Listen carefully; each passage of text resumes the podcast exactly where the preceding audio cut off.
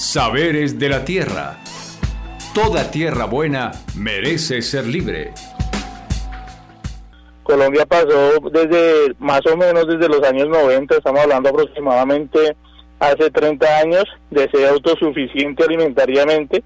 Nosotros en esa época importábamos eh, menos de 800 mil hectáreas eh, y, y, hoy menos de 800 mil toneladas, perdón, y hoy estamos, como tú lo dices, importando más de 14 millones de toneladas de alimentos y lo más grave es que son alimentos que se pueden producir en Colombia. Entonces Colombia era autosuficiente en maíz, en trigo, en sorgo, en muchos de esos alimentos que hoy que hoy se importan, digamos, en grandes en, en grandes cantidades y pues esto obviamente lo que ha generado es la quiebra de pues de los campesinos de estos sectores y agudizado pues la crisis digamos de, del sector del sector agropecuario. Este este tema agroalimentario eh, es un tema pues que está relacionado con todos los problemas estructurales del campo especialmente uno de ellos la concentración de la tierra. Colombia es uno de los países de mayor concentración de la tierra y de los únicos de los pocos de América Latina pues que no ha hecho una reforma agraria estructural. El país ha sufrido un proceso de ganaderización eh, pues muy fuerte, digamos, en, en, las últimas décadas y a eso se suma pues una situación difícil de conflicto armado, de violencia. Hoy, digamos, tenemos una situación dramática de asesinato de líderes y lideresas sociales en el campo.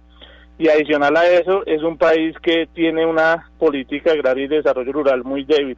O sea, el país, eh, acá los gobiernos han hablado insistentemente, hablan del campesino, celebran el Día del Campesino, pero no legislan para el campesino, han legislado especialmente para el agronegocio, para los monopolios y, evidentemente inclusive el campesinado ni siquiera aparece en la constitución colombiana. Muy es un país muy débil en términos de las políticas de desarrollo favorezcan a los campesinos, a los pequeños productores y en el marco de esta pandemia tenemos unos hechos muy discientes, ¿no? Acá el gobierno ha salido a decir todos los días que pues está favoreciendo a los sectores más vulnerables, ha hablado que el campesino ha sido una prioridad, pero eso no lo demuestran pues las políticas ni las ni, los hechos digamos reales que, que uno que uno analiza, por ejemplo, eh, el 30 de marzo del 2020 sacaron una línea especial de, de crédito que se llama LEC Colombia Agroproduce y dijeron que con eso iban a favorecer a los campesinos para fortalecer, digamos, la, la, la capacidad de producción del sector agropecuario y mitigar los choques adversos en medio de la pandemia. Eh,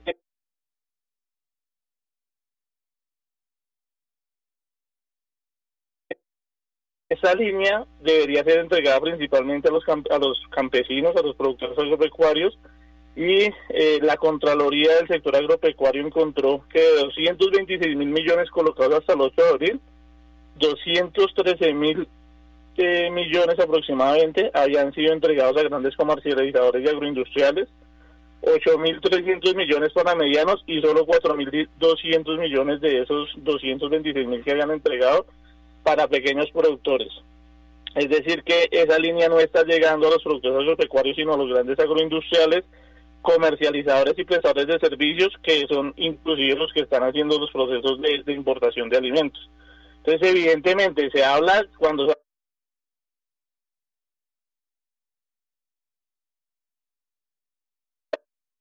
es la noticia públicamente y en los medios se mantiene un discurso de apoyar al campesinado, pero esto es un agroingreso seguro 2. Lo que pasó eh, hace muchos años que la plata que era para los campesinos se la entregaron se la entregaron eh, pues a, a los inclusive a gente que no tenía nada que ver con el sector agropecuario. Entonces, otro otro elemento importante eh, para, para concluir este análisis es que el decreto 523 de 7 de 2020 es un decreto muy grave en medio de la pandemia, con el cual el gobierno estableció temporalmente un 0% de aranceles para la importación de materias primas como el maíz, el sorgo, la soya, entre otros eh, bajo los argumentos de la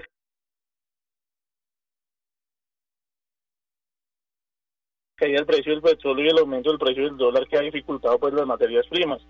Esto lo que genera es aumentar las importaciones de alimentos de algunos productos como lo nombré anteriormente el maíz, eh, acordémonos que Colombia tiene 340 mil hectáreas de maíz producidas en gran parte por productos, pequeños productores y 390 mil familias cultivan este alimento milenario. Y es un, cultivo que se da en todos nuestros climas, pero el, el, país lo está, lo está importando en medio de la pandemia, en vez de buscar la manera de hacer unas compras, digamos, y, eh, y de favorecer, digamos, este, tipo de este tipo de, de productos, así como muchos otros. Y en síntesis, lo que uno puede ver es que las medidas que se han hecho para el sector agropecuario en medio de esta pandemia no han sido unas medidas estructurales que realmente favorezcan al pequeño productor. Los campesinos siguen estando, como han estado por muchos años, abandonados por las políticas de Estado y en medio de todo eso siguen, como tú lo decías, siendo pues el principal actor en la producción de alimentos con casi el 70% de los productos que, que, nos alimentamos en Colombia. Entonces, pues yo lo que siempre digo, y hoy saludo a todos los campesinos y campesinos de Sumapaz y de Colombia, reconociendo esa labor sagrada la producción de alimentos y reconociendo que son unos berracos en medio de, unas políticas de Estado que siempre los han tenido en el abandono. Así es, Jerónimo. Eh, evidentemente las políticas eh, del Estado cada vez vemos que se profundizan y se e inclinan hacia las importaciones. Nada más eh, el año pasado, el 2019, se registró el nivel más alto de importaciones de los últimos nueve años. Entraron a Colombia cerca de 10,6 millones de toneladas de, de alimentos por un valor más o menos de 5.639 millones de dólares, lo cual realmente representa una total amenaza para nuestra soberanía alimentaria Darío, en este contexto, cuéntanos cuál es el papel del campesinado frente al actual sistema agroalimentario. Bueno, nuevamente mi saludo muy fraterno para todas las campesinas y campesinos, especialmente de la región del Sumapaz, de la región del Río Negro, de nuestro departamento, de nuestro país.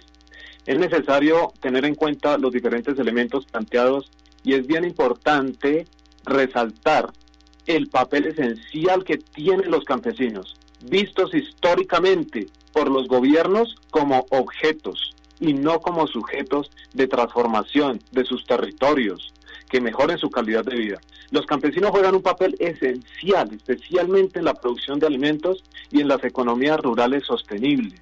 Y aquí quiero hacer énfasis en tres aristas indispensables o fundamentales.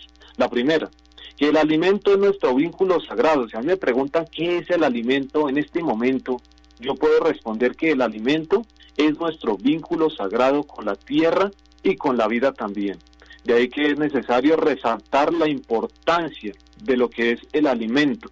Miren este momento que estamos pasando y las dificultades que se han visto. La gente en la ciudad sin alimento no puede subsistir. Es algo supremamente importante para poder vivir. Entonces es necesario resaltar algunas cosas aquí. Es necesario ver que el 90% de las fincas en el mundo tienen menos de 2 hectáreas.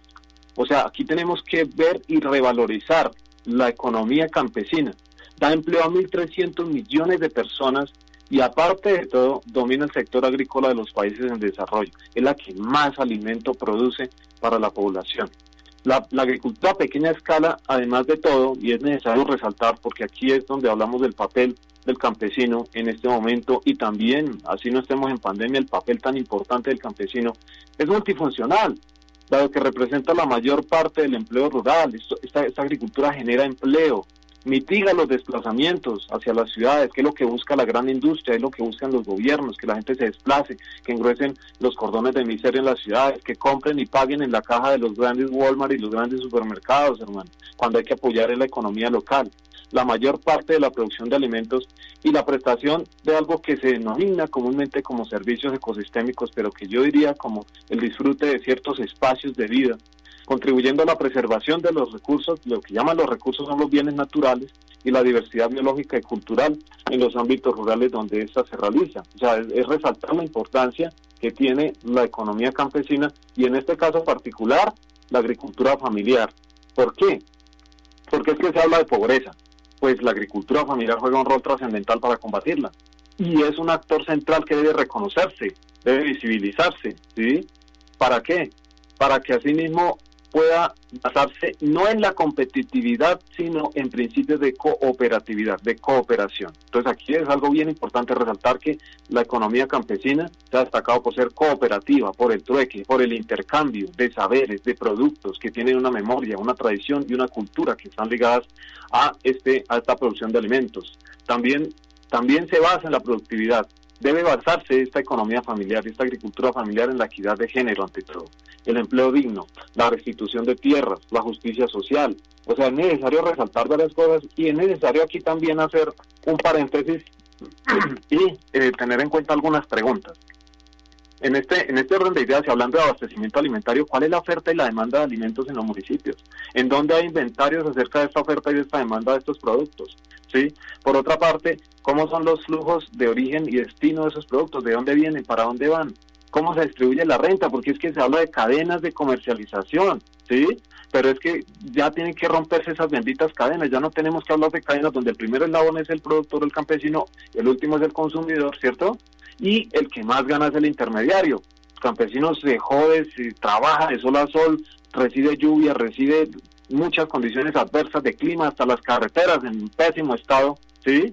Y aparte de eso, llega a vender su producto y no le dan ni una miseria y el que gana es el que lleva ese producto y es el que lo transporta, es el que lo revende, es el que gana la mayor parte del porcentaje. Por eso aquí tenemos que destacar no solamente lo importante de, la economía campesina y la importancia del papel del campesino en la, en la agricultura, sino cómo hablamos de redes, redes donde se comercialice, redes donde se apoye la economía local, porque no hay un apoyo efectivo a la economía rural. Y eh, aparte de eso hay que hacer otras preguntas, ¿no? Por ahí redondeando un poco, eh, ¿cuáles son las pérdidas y los desperdicios? ¿Qué está pasando con ese tema de importaciones? ¿Por qué no se apoya al campesino realmente? Hay que hacer una, una, un cuestionamiento acerca de esto. ¿Hay infraestructura de mercado adecuada en los territorios? ¿Hay infraestructura para poder transformar las materias primas que a veces se pierden? ¿Sí? ¿Cómo se relaciona la agricultura familiar con los actores? ¿Cuál es su participación? ¿Qué oportunidades tiene la agricultura familiar en el territorio? Eso es importante resaltarlo porque aquí lo importante es que el campesino sea el que gane. Y aquí tenemos que resaltar algo también, es que territorio y economía campesina son parte de todo un proceso que no debe estar aislado. De ahí que es necesario tener en cuenta este tipo de cosas para valorar valorar lo que es la economía campesina, la producción de alimentos desde el campo.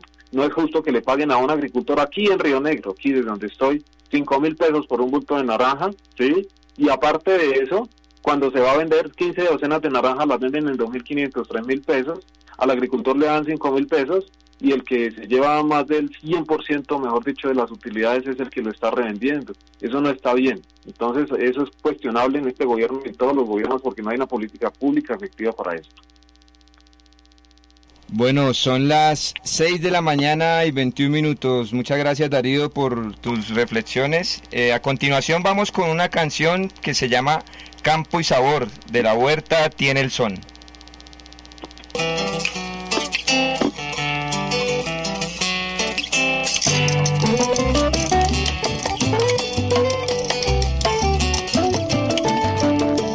Tengo una huerta allá en mi casa donde cultivo comida. Me da repollo bien, frijol, lechuga, la remolacha tan apetecida. No falta el cilantro, vea, tampoco el perejil. La cerga, el pepino, oiga, el endiablado ají, la cebolla, la zanahoria, la espinaca y el pimentón, el tomate y la bichuela. Mi huerta tiene mucho sabor, como lo tiene el son. La huerta tiene son son tiene sabor, mi huerta tiene son.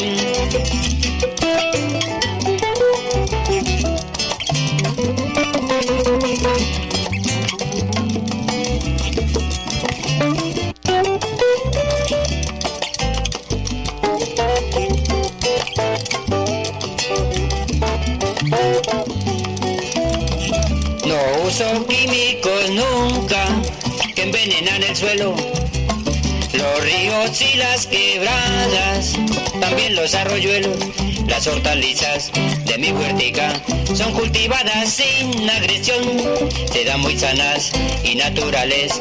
Mi huerta tiene mucho sabor, como lo tiene el son. La huerta tiene son, el son tiene sabor. La huerta tiene son.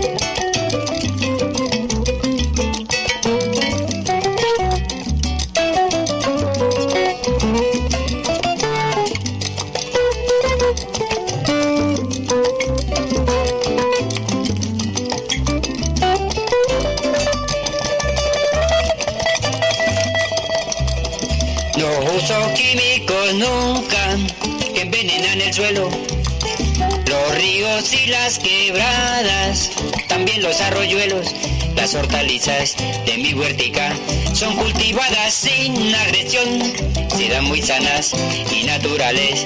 Mi mesa tiene mucho sabor, como lo tiene el son. La huerta tiene son, el son tiene sabor. La huerta tiene son, tiene el son. La huerta tiene son, el son tiene sabor. Bueno, son las 6 de la mañana y 24 minutos. A continuación, eh, vamos a seguir con don César Cortés. Él es líder campesino de Tibacuy, hace parte de la organización APRENAT y es un defensor del Cerro del Quiminí. Don César, buenos días. ¿Cómo te encuentras hoy? Muy buenos días, Helmer. ¿Cómo amaneció usted? Muy bien, sí, señor. ¿Cómo está la situación allá? Pues en este momento, gracias a Dios, en cuanto a la, la pandemia, estamos muy bien, gracias a Dios.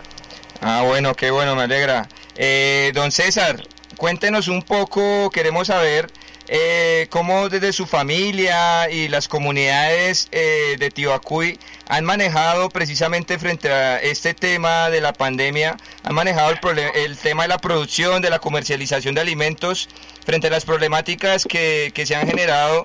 ¿Qué alternativas ustedes eh, han, han podido realizar? Pues em, le cuento, acá para nosotros el problema de la comercialización de nuestros productos, incluido el café, ha sido un, caos porque, pues, eh, como bien se sabe, nosotros eh, aquí le vendíamos era al, visitante, ¿no?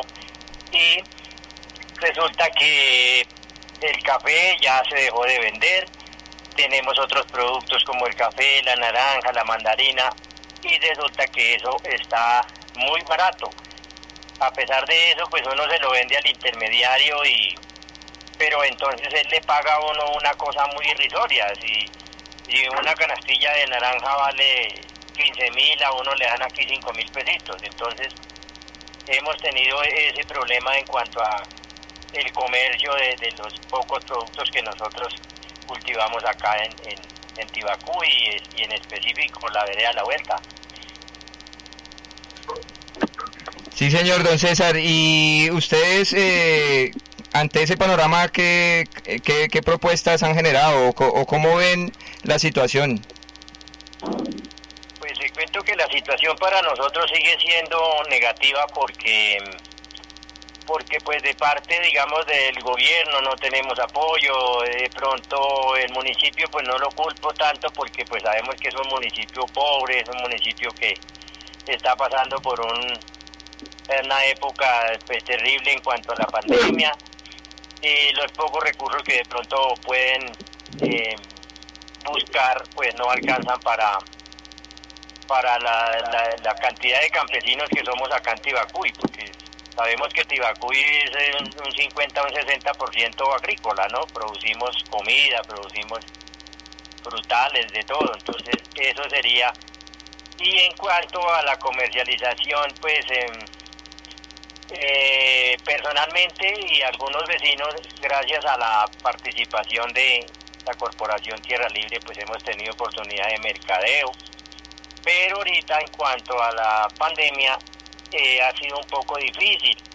Otra cosa que es difícil porque no hemos tenido ni, ni la corporación ni nosotros, digamos, el apoyo del gobierno para, para buscar recursos y ampliar esos, sitios de mercadeo en, no solo en, en Fusagasugá, sino en Bogotá, en otras ciudades, que sería muy bueno, me parece a mí, para, para uno pues tener un, una mejor calidad de vida en cuanto a lo económico, en cuanto a poder vender sus productos.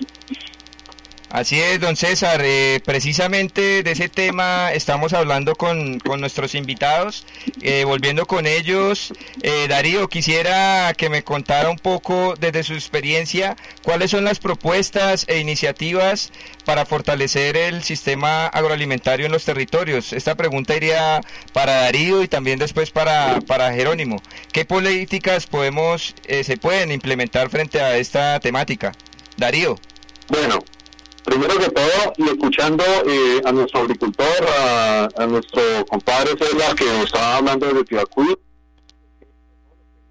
al principio, hermano, es una falta de respeto total del gobierno, de las políticas que no existen para el campo. ¿Cómo es posible que no se apoye al productor? ¿Cómo es posible que el que gane es el intermediario con solo desplazar o llevar o transportar los productos, con revenderlos? ¿Cómo es posible que haya tanta miserableza e ignorancia de la gente tener que pedirle rebaja a un campesino, decirle, ay, rebájeme, ay, déjemelo en esto, déjemelo en lo otro, vaya a una rebaja en Carulla, vaya a una, una rebaja en alguno de estos almacenes de superficie a ver si se la van a hacer, no se la van a hacer, no hay que pedirle rebaja al campesino, hay que apoyarlo. Entonces, en ese sentido, yo creo que hay varias propuestas a tener en cuenta aquí. Lo primero, generar una plataforma de información que permita una política pública pertinente con la realidad territorial, que se sepa qué hay, qué se produce y cómo se puede apoyar una línea comercial de estos productos que se están obteniendo en el campo. Segundo, generar infraestructuras que permitan la transformación de algunos de, esos productos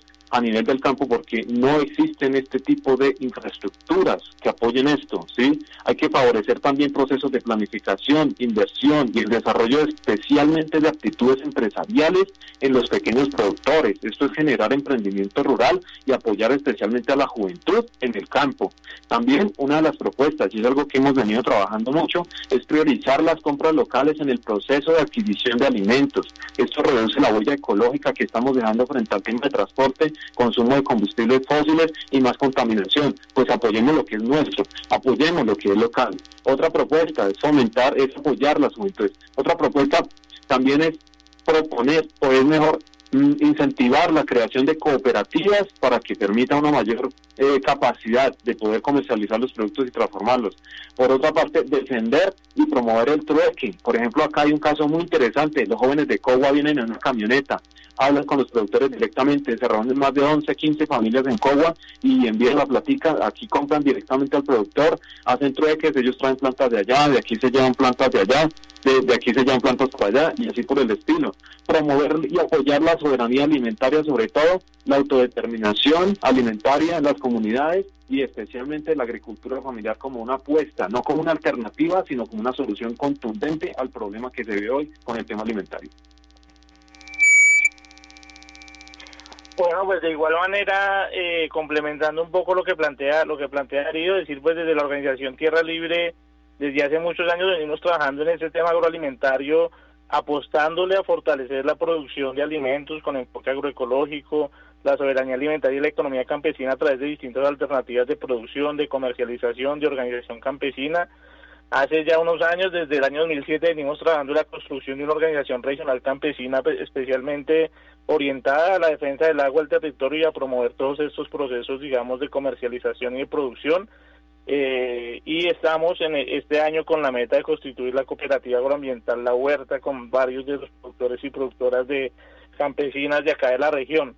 Es un momento clave, digamos, en eh, esta problemática tiene como dos posibilidades. Una son las alternativas autónomas de las comunidades y organizaciones y otras son las políticas públicas.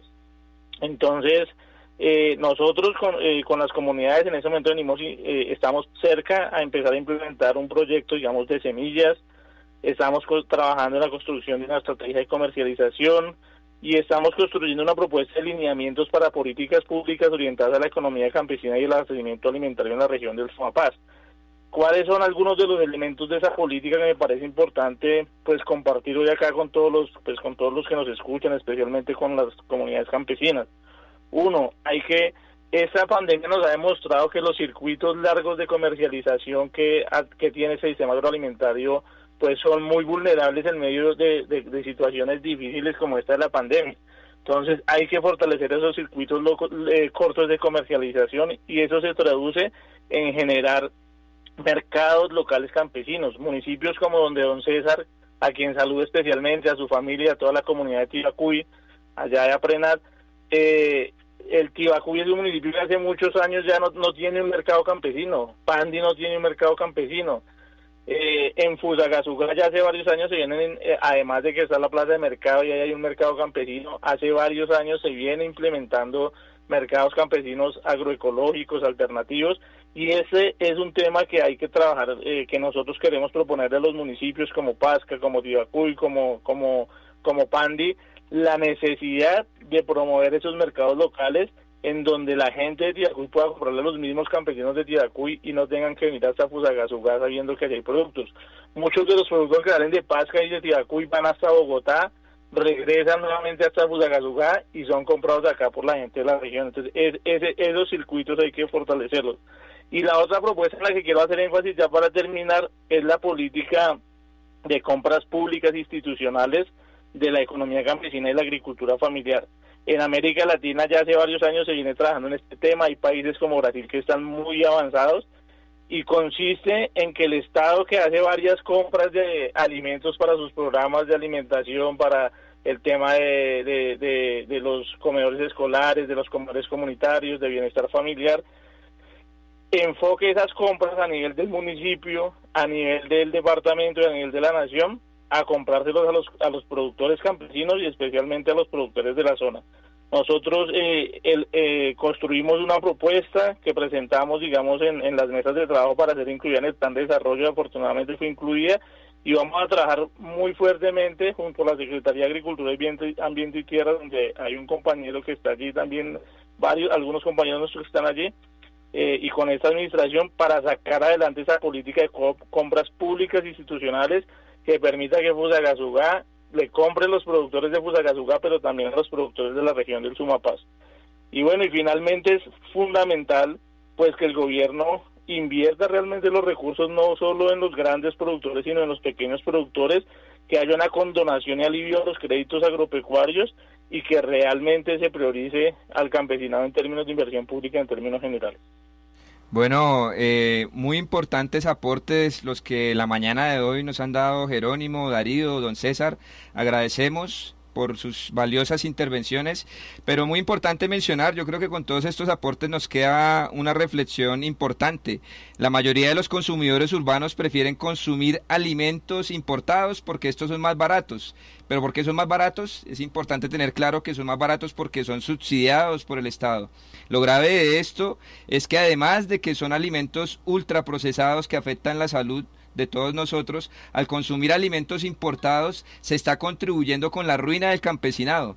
Y ojo que esta ruina es patrocinada por el gobierno, que subsidia las importaciones en vez de subsidiar la producción de la economía campesina. Y como lo mencionábamos al principio, se pierden millones de toneladas de alimentos actualmente en el Sumapaz y en la región central del país. Por esto es muy importante y hacemos la invitación a todos los que nos oyen que compren alimentos de manos campesinas. No tienen IVA, los campesinos nos dan ñapa, nos atienden bien además. A propósito de hoy, que inicia el segundo día sin IVA, los invitamos para que vayan a los mercados campesinos agroecológicos. Hoy pueden ir a acercarse al terminal, al mercado de Asopromés. Todos los lunes pueden ir a los mercados orgánicos del Sumapaz en La Pampa. Y todos los días pueden ir a conseguir alimentos sanos en la ecotienda La Huerta todos los días arriba del éxito. No vayan al éxito, vayan a la ecotienda, a la huerta, apoyen a la producción campesina. De esta manera eh, les damos muchas gracias a todos los que nos escuchan. Eh, recordamos que este programa fue posible gracias a la Fundación Henrich Boll y los invitamos para que nos sigan en nuestras redes Facebook, Instagram, Twitter, YouTube. Nos encuentran como Tierra Libre Colombia.